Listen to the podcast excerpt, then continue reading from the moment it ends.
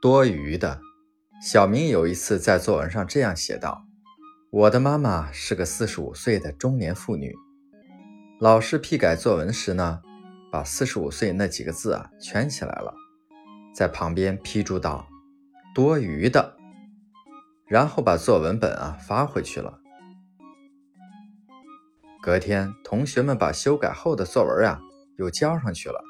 小明是这样修改的：“我的妈妈。”是个多余的中年妇女。